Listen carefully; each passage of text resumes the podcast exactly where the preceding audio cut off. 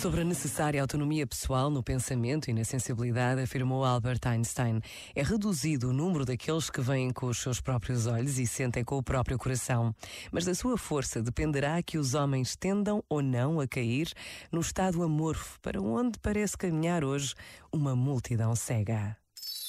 Este momento está disponível em podcast no site e na app da RGF.